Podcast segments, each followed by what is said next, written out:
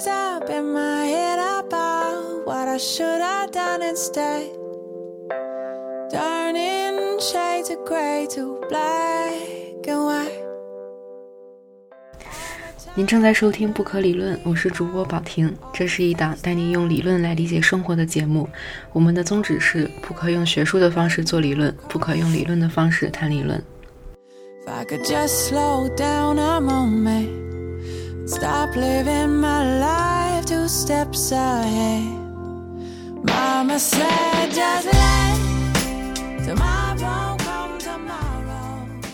这期节目的开场音乐好像一下子风格就有点不一样。这首歌其实是我跳钢管舞的时候用的一首歌。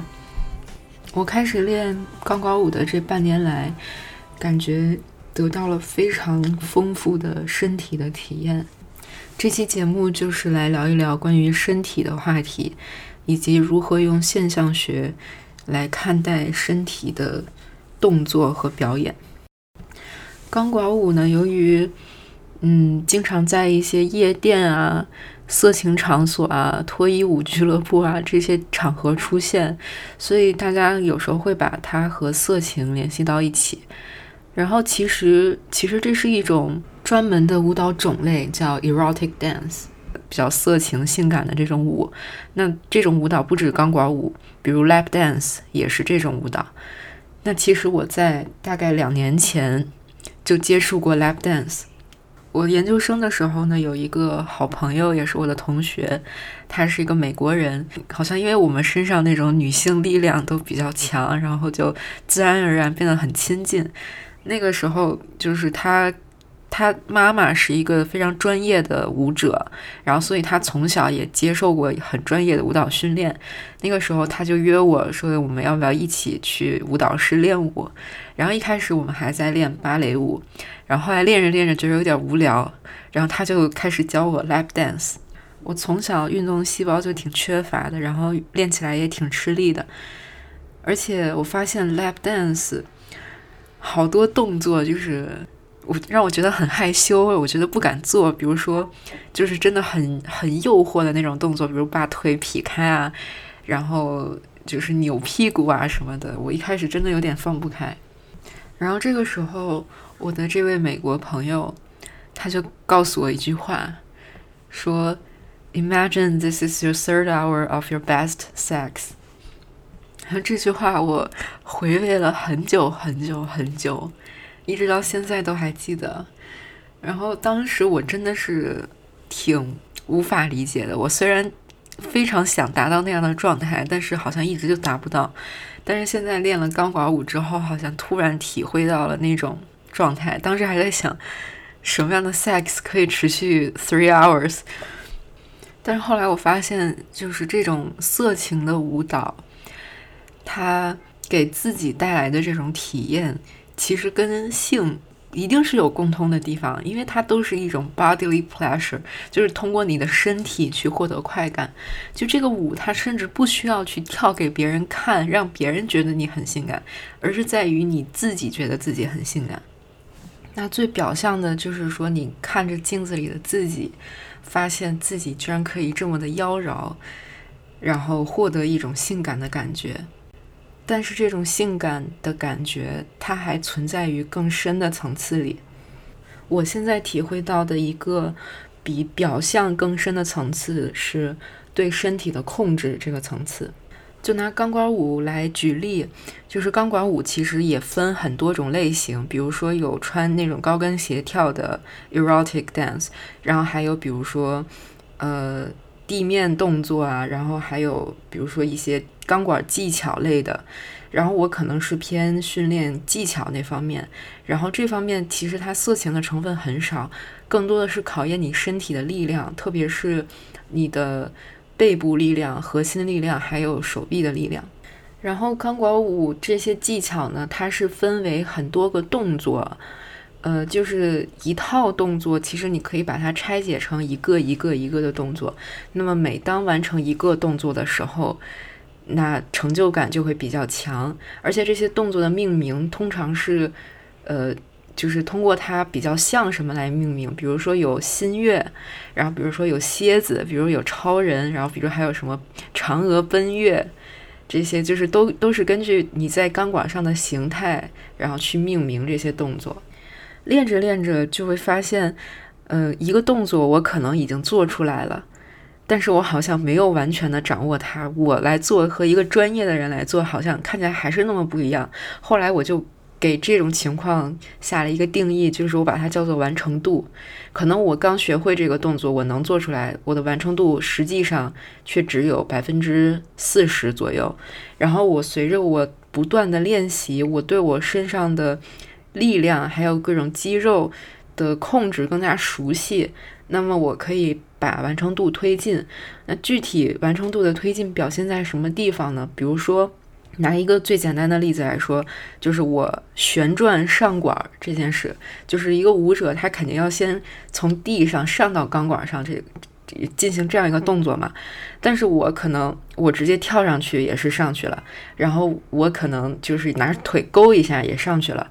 但是一个很专业的人，他有那个力量的话，他可以就是给人一种他飞上去的感觉，就是他飞着旋转着上去的感觉。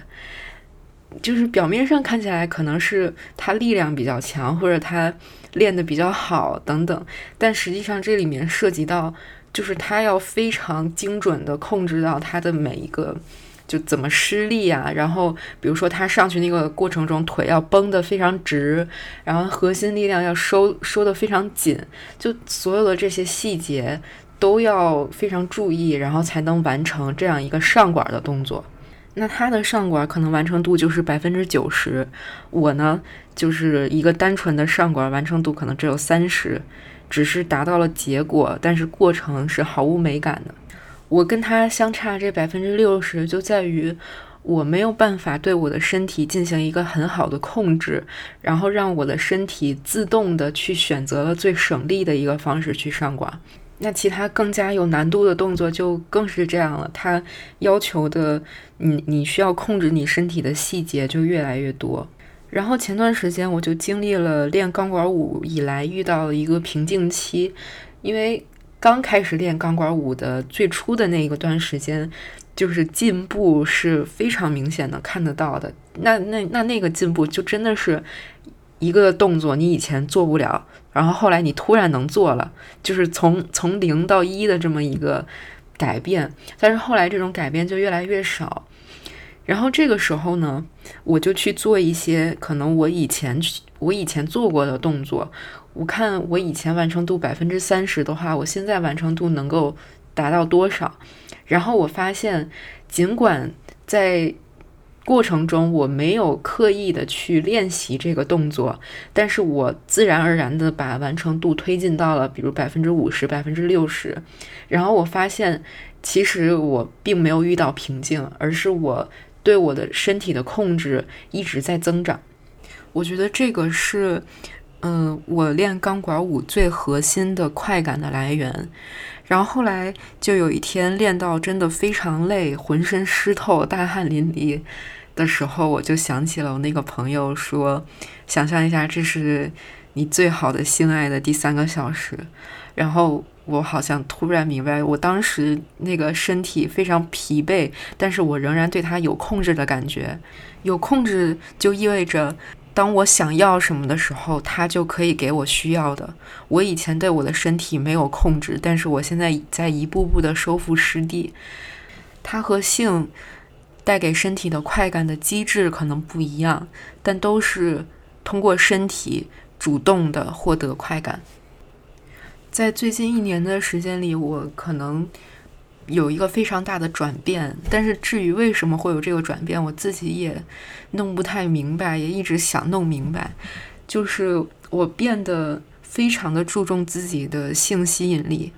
因为我的性取向主要还是异性，那可能异性觉得我很性感，或者我自己觉得我很性感，对我来说变成了一件非常非常重要的事。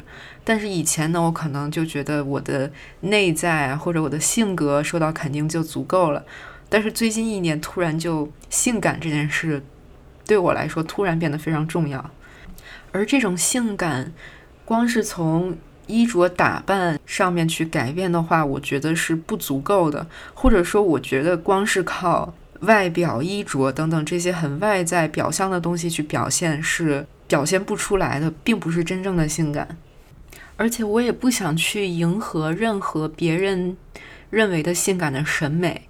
我觉得，如果我想变得性感，我首先要自己觉得自己很性感。我可以感觉到性感，而不是一味的去展示性感。我觉得可能那样的话，性感才能作为一个比较内在的特征，从我身上散发出来，而不是展示出来。我觉得我现在才刚刚懂我那个美国朋友，他可能几年前就已经体会到了，因为他是一个挺极端的女权主义者，他就觉得。因为他以前经历过一段短暂的失败的婚姻，后来他就觉得男人都非常讨厌，然后自己以后绝对不会结婚，然后自己非常的独立自强的这么一个女生。但是他在这样的状态下，他性感对他来说依旧是一件很重要的事。以前我没有理解这一点，但是现在我理解到了，就是想让自己变得性感。其实并不是为了吸引异性、获得恋爱或者获得婚姻或者获得很直接的性体验等等。当然，可能有一部一小部分原因是，但绝对不是一个主要的原因。但具体是什么原因，其实还是挺困惑我的。我一直在想，但是目前还暂时没有答案。包括我现在有时候在微博或者可能在 Instagram 上面发一些自己跳钢管舞的视频，然后可能其实我知道，在大部分人的审美里，我跳的钢管舞并不算性感。首先，我技巧并不是非常好，然后我身材也不是非常好。虽然我穿的很比较暴露，但是我的穿着也并不算火辣那种。我并没有刻意的去朝火辣去打扮自己。但是可能那一个时刻，我在控制自己的身体，我在使用自己力量的时候，我那个时刻我觉得我是性感的。那么我想把这个时刻保留下来，然后那个时刻让我比较有自信，所以我愿意把它发出来给别人看。包括之前我在微博上关注了一个女生，然后我突然想不起来她微博名字叫什么了，反正她身材是有点胖。然后，特别是他的屁股非常大，有点卡戴珊那种感觉，但是他脸非常小。然后呢，他有很多粉丝。他在一条置顶微博上就写说，就是贴了几张他自己的照片，然后说这就是我的身体。然后，呃，我觉得我身体很可爱。如果你不觉得的话，就不要来看。具体的我忘了，大意好像是这样。然后。很意外的，他微博下面的评论都是非常正面的评论，嗯，就是，呃，比如说都会夸他说你真好看啊，你很性感啊什么的。然后我也觉得非常好，虽然他的性感可能并不符合我，或者并不符合很多网友的性感，但是大家会愿意去夸他，就是因为他自己能从自己身上感觉到性感，并且把这种自信展露出来。就是它，它成了，并非肤浅的展示，而是一种散发，所以大家会去感受到它比较深层次的性感。然后我还想举的另外一个例子是我的一个男生朋友，然后他平时是练举重的。上一次我就我就问他说：“你为什么喜欢练举重？”呃，然后我发现他其实练举重的成就感。跟我练钢管舞很像，就是练举重的成就感，肯定就是举到一个新的重量高度，那就很有成就感。这就好像解锁一个新的钢管舞动作一样。然后，比起正常的健身，他为什么更喜欢举重？他说，因为举重是需要技巧的，就可能你先要把那个，呃，那叫杠铃吗？还是叫叫就是那个东西举到一个身体。先撑一下，就像那个奥运会里面那样，然后再举过头顶，就是它有一个很有技巧的过程。嗯，然后这个过程，我就觉得其实最核心的就是对自己身体的控制。比如说，你你要分三步，一二三，你可能都可以达到一二三，但是你在不断练的过程中，你可以把一二三这三步完成的越来越好，完成度越来越高。我觉得一切的技巧背后核心都是控制。当然，这位男生朋友他可能没有我这么敏感，他觉得就是通过技巧，还有通过重量的新高，就能够带来足够的快感。他可能只不过没有把这种快感跟其他身体的体验联系到一起。那么关于感悟的部分就到这里，接下来要进入哲学的部分了。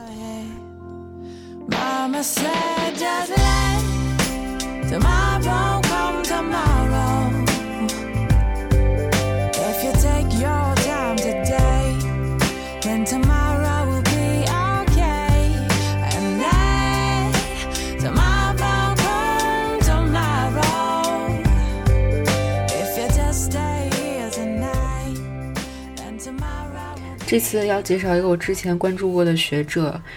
一个瑞典的学者，他名字叫 Susan k o z e l 然后他也不是很牛的理论家，就是一个比较普通的学者。嗯，他的主要研究方向是舞蹈与科技，还有现象学来看舞蹈表演的方式。那么这个学者教授他也是一个自己也是一个舞者，而且他从九三年的时候就开始注意到。呃，科技对舞蹈的一些影响，比如说，他会把人的身体看作是一个系统，就像电脑一样。就比如说，我们的身体可能是呃一个电脑系统，再加上两个眼睛，就是镜头，来跟这个世界进行互动。同时，科技也在影响舞蹈表演。就比如说，现在有各种新媒体的装置。嗯，然后比如说有一些可穿戴的设备，然后同时因为科技已经渗入我们的日常生活中，我们对日常的感知也已经受到了科技的影响。那么所有这些，他都会考虑到他的舞蹈表演，或者是怎么去看舞蹈表演当中。但是他最核心的一套东西还是用现象学去理解舞蹈。或者各种形式的身体的运动，或者是其他的艺术的表达。然后你去读 Susan c o z e l 的东西，会发现其实他想讲的东西非常非常简单，非常浅显易懂。就他为什么选择了现象学？因为现象学是基于现象、基于是经验的。呃，现象学强调说，我们感知这个世界只能在世界的内部去感知，而不可能。从外部去抽象的去看，它非常强调 embodiment。embodiment 就是一种非常具象、非常实实在的。嗯，举个例子来说，就是嗯，你去理解一个抽象的东西，现象学的理解方式是，你要通过你对这个事物的感知，就是你实际体验它的那个体验，就是是一个很具体的东西去认识它，这个叫现象学。当然，我其实没有太详细的读过胡塞尔和梅洛庞蒂，然后，然后如果我对现象学有误解的话，请请原谅我，因为可能是 Susan c o z e l 他那里有误解，我只是获得了二手的一个认知。那么，如果现象学是指这种你用实际的感官为基准去理解世界的话，它其实可以打破三个长久以以往的一种分割。就是 theory and practice 理论和实践，然后第二个分隔是 mind and body，就是心智和身体，然后第三第三对分隔就是 solitary experience and shared experience，你个人的孤独的一种体验，以及大家共有的共同的一种体验。嗯，我刚才说话声音可能有点颤抖，因为。又喝了点酒，然后有点上头了，可能也是为了制造一种 body experience。OK，回到正题。那么，如果我们采用现象学的方法论的话，我们的每一个身体的动作，它其实是我们感知世界的一种表现。就是说，我对这个世界的想象，呃，我对日常生活的想象，我可以通过我的身体，然后我去。感首先去感知，然后我把它转化，然后再用我的身体去表达出来。然后苏珊·口罩就认为，正因为现象学是是是这样的，那么你的表现，就是不管你表现的多么抽象，你的这种艺术表现是可以获得共鸣的。就因为它打破了那个个人和共同的那个界限，同时，呃，你感受到的你灵魂的心智的东西，也可以透过你的身体表达出来。这个是 Susan c o z e l 最核心的观点，也就是说，我们身体的动作是 embodied imagination，就是具象化了的想象。我下面放了一段 Susan c o z e l 他自己讲解他的这个核心的观点的录音。Phenomenology involves a return to lived experience, a listening to the senses and insights that arrive obliquely, unbidden. in the midst of movement experiments, or quite simply in the midst of life.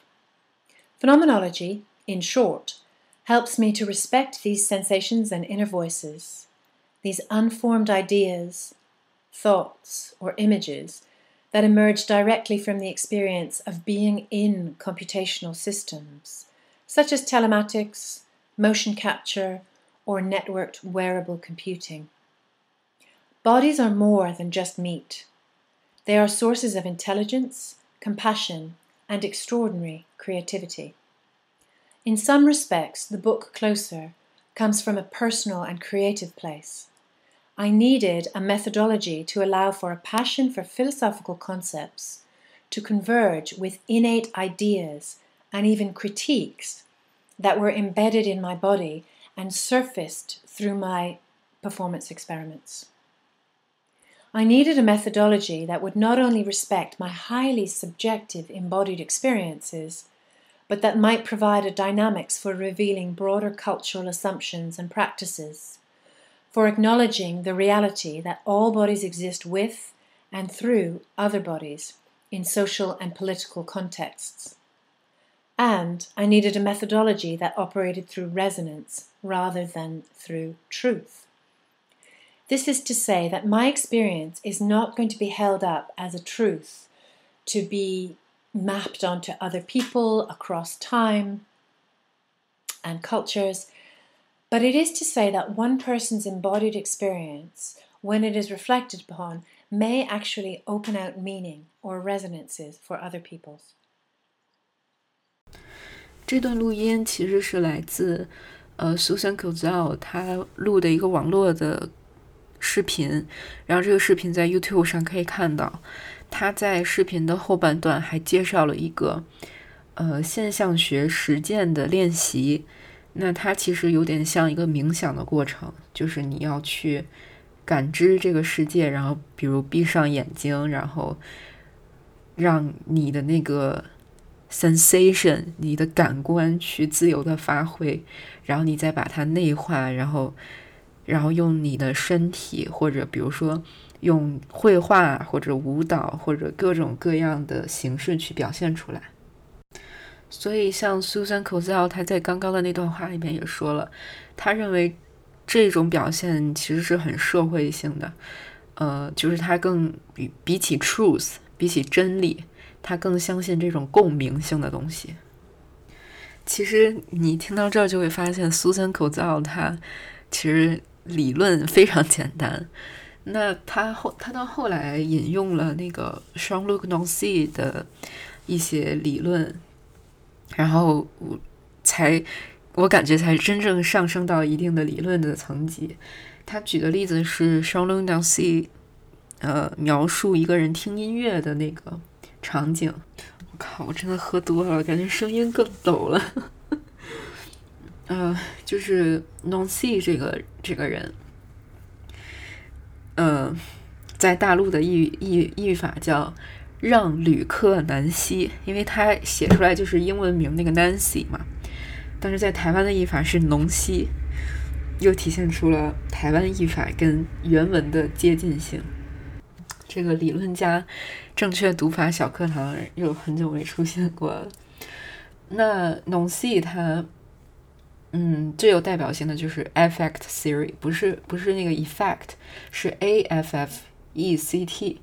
然后它这个 affect theory 就是强非常强调情感状态的一一个派系的理论。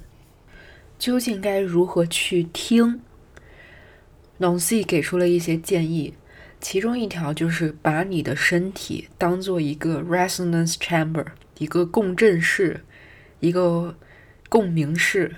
也就是说，身体是一个反应的场所，你不要把它想象成一个产生意义的场所，它就是单纯的一个反应的地点，一个传导的地点，就像就像小提琴的琴弦在传导那个震动的感觉。那么，从现象学的角度来看，这就是你如何去看，如何去听，如何去感知，然后你所。感知到的，去除主动的意识，很潜意识的感知到的，就是 affect。在这一点上，其实不管是现象学也好，还是 affect theory 也好，它其实和精神分析还有女性理论有很多共通之处。像弗洛伊德、拉康，还有波伏娃，都表达过相同的观点。就是说，we are embodied beings，就是我们是非常，哎呀，这个 embody 真的太太难翻译了。我发现最近很多这种词，就它的意涵真的非常深。就之前有观众有反馈来信，就提到 agency 这个词，我觉得 agency 也是非常难翻译的词，所以 embody 可能大家还需要自己。去多感悟一下，可能三言两语说不清楚。总之，在精神分析还有女性主义里面，都很强调说我们是 embodied beings，而且我们是 embodied sexual being，或者可以这么理解 embody，呃，就是任何东西它最终都是落在我们身体上的，必须是有实感的。就像波伏娃他比较著名的一个观点，就是说。我们的身体不仅仅是我们的一种局限性的证明，而是我们通过身体才能跟别人进行互动。身体是 sites of encounters，它是一种多种可能性、多种价值产生的地方，比如 loving connections，然后比如威胁，还有防卫，然后比如 moments of affirmation。Moments of dissolution，并且在波普娃看来，任何政治的、社会的行为，它是不可能脱离身体，不可能脱离 bodily possibilities 去进行的。刚好最近看的日剧《Double Fantasy》双重幻想里面也提到了波伏娃，当时，呃。这个《Double Fantasy》这个日剧真的太太太好看了，就是它完全把女性的那种 bodily experience 以及她这种身体上的愉悦与她内在的情感上的波动怎么样结合的运行的机制是什么，然后怎么在世界中生存，就是其实非常依靠你的 bodily experience。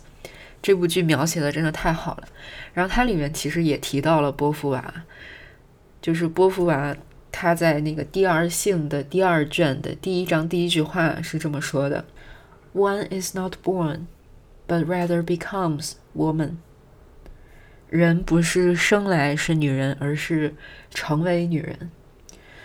《Double Fantasy》里面的女主，她多次被评价为。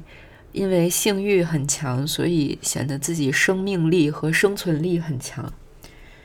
我觉得恰恰是因为她有比较强大的这种感官的感受能力。因为其实我们人类刚来到这个世界上，作为一个新生儿，他对这个世界的全部了解都是通过身体的器官，首先是通过吮吸。然后是通过排泄的器官获得了我们最初的快感，而不是直接一开始就只就是通过性器官。但是随着人的长大成熟，可能就发展成了各种各样的样子。每个人的欲望也受过不同程度的压抑。但是《Double Fantasy》的女主的欲望，她知道自己的欲望是什么，她也知道如何通过身体来满足这些欲望。她也知道在情感。受到挫折的时候，如何用身体去控制情感？嗯，日语里面 “kano” 官能这个词真的非常的贴切。它的意思是肉感、肉欲、性的感觉、器官的机能。如果说现象学连接起了想象和现实，连接起了心智和身体，我再去看我。练习钢管舞这件事，它是不是一种我在具象化我对性感的理解，同时我也在展现出性感，我在表现性感，但是这就又有点变成鸡生蛋，蛋生鸡的问题，就是最原初的这种对性感的渴望或者对性的渴望，可能还是来自于人的本能。OK，最后呢，大家也知道我是一个后人类主义者，我还是想探讨一下后人类的身体。当然，后人后人类理论其实还不是一个非常成熟的理论体系。那么，对后人类的身体是一个什么样的身体，也可能会有比较多种的解释。嗯，那么以我肤浅的理解。后人类身体和我刚刚所说的那些，像什么精神分析、女性主义所理解的身体，最大的不同是，身体不仅仅是一个载体，它还是一个能够主动产生信息的东西。嗯，另外一个比较大的区别就是，身体的边界在模糊。嗯，因为后人类的身体一个非常典型的形象就是 cyborg，赛博格或者叫电子人。嗯，要明确的是，后人类所谓的 cyborg，它并不一定说你已经对你的身体进行了一些改造，比如说我把我的手变成了电子手，或者我身体里植入了一个什么芯片，它不一定非得是这种很具体的，它可以是观念上的 cyborg。所谓观念上的 cyborg，它最重要的概念是说，呃，把有机的身体跟所谓的延伸的假体连接。那这种连接它不一定是真正的机械的连接，而可以是一种信息通道。翻开后人类圣经，也就是 Catherine House 的书，我们何以成为后人类？他在书中这样描述后人类的身体。他说：“后人类的观点认为，人的身体原来都是我们要学会操控的假体，因此，利用另外的假体来拓展或代替身体，就变成了一个连续不断的过程，并且这个过程早在我们出生之前就开始了。在后人类看来，身体性存在与计算机仿真之间。”人机关系结构与生物组织之间，机器人科技与人类目标之间，并没有本质的不同或绝对的界限。我相信 Susan Cosell 也会同意这一点。又翻了《How We Became Posthuman》这本书，哎，还是觉得我后人类理论是最吸引人的理论，最有魅力的理论，最迷人、最性感的理论。我再稍微讲深一点，后人类身体，嗯，后人类身体其实挺强调 virtual bodies，但是它并不是说要去掉身体的物质性，变成完全虚拟的身体。这个虚拟其实可以，嗯，理解为 pattern 跟 random 的一种认知转换，呃，而不是说从有和没有物质形态的一个转换。就像传统的现象学，它还是会区分这个物质的层次，还有知识的层次。虽然虽然现象学可以连接这两个层次，但是它还是还是说，呃，你的这个信息的流动，或者说所谓的灵魂，呃，认知层面上的东西，需要一个身体作为载体。这就是所谓的模式，就好比说你传递一个信号，你打一个电话，可能你需要电话线作为载体，你需要电缆作为载体。但是在后人类的身体里，信号和物质性这两个层次已经调和了，就是所谓的随机。像 Catherine House 在《我们何以成为后人类》这里这本书里面举的一个我认为非常好的例子，他举了很多例子啊，但是我觉得最最最形象的一个例子就是卡尔维诺的《如果在冬夜一个旅人》这部小说，就是我们知道，嗯，我们自己的身体其实可以对比文本的身体。那么文本它也是有作为物理对象的文本和作为信息流的文本两个层次。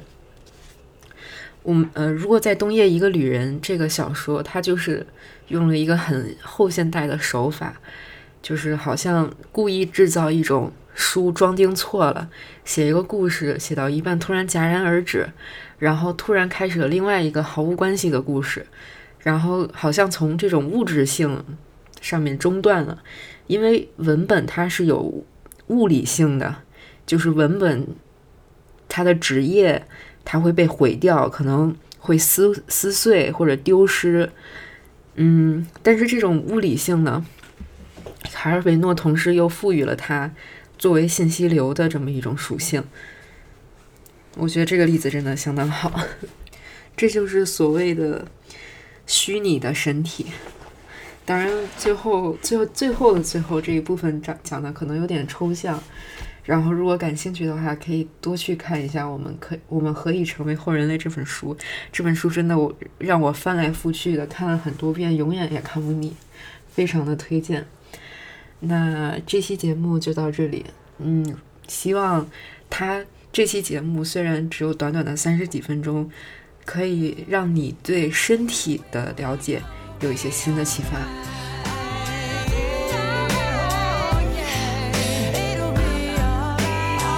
不可理论带你用理论理解生活，我们下期再见。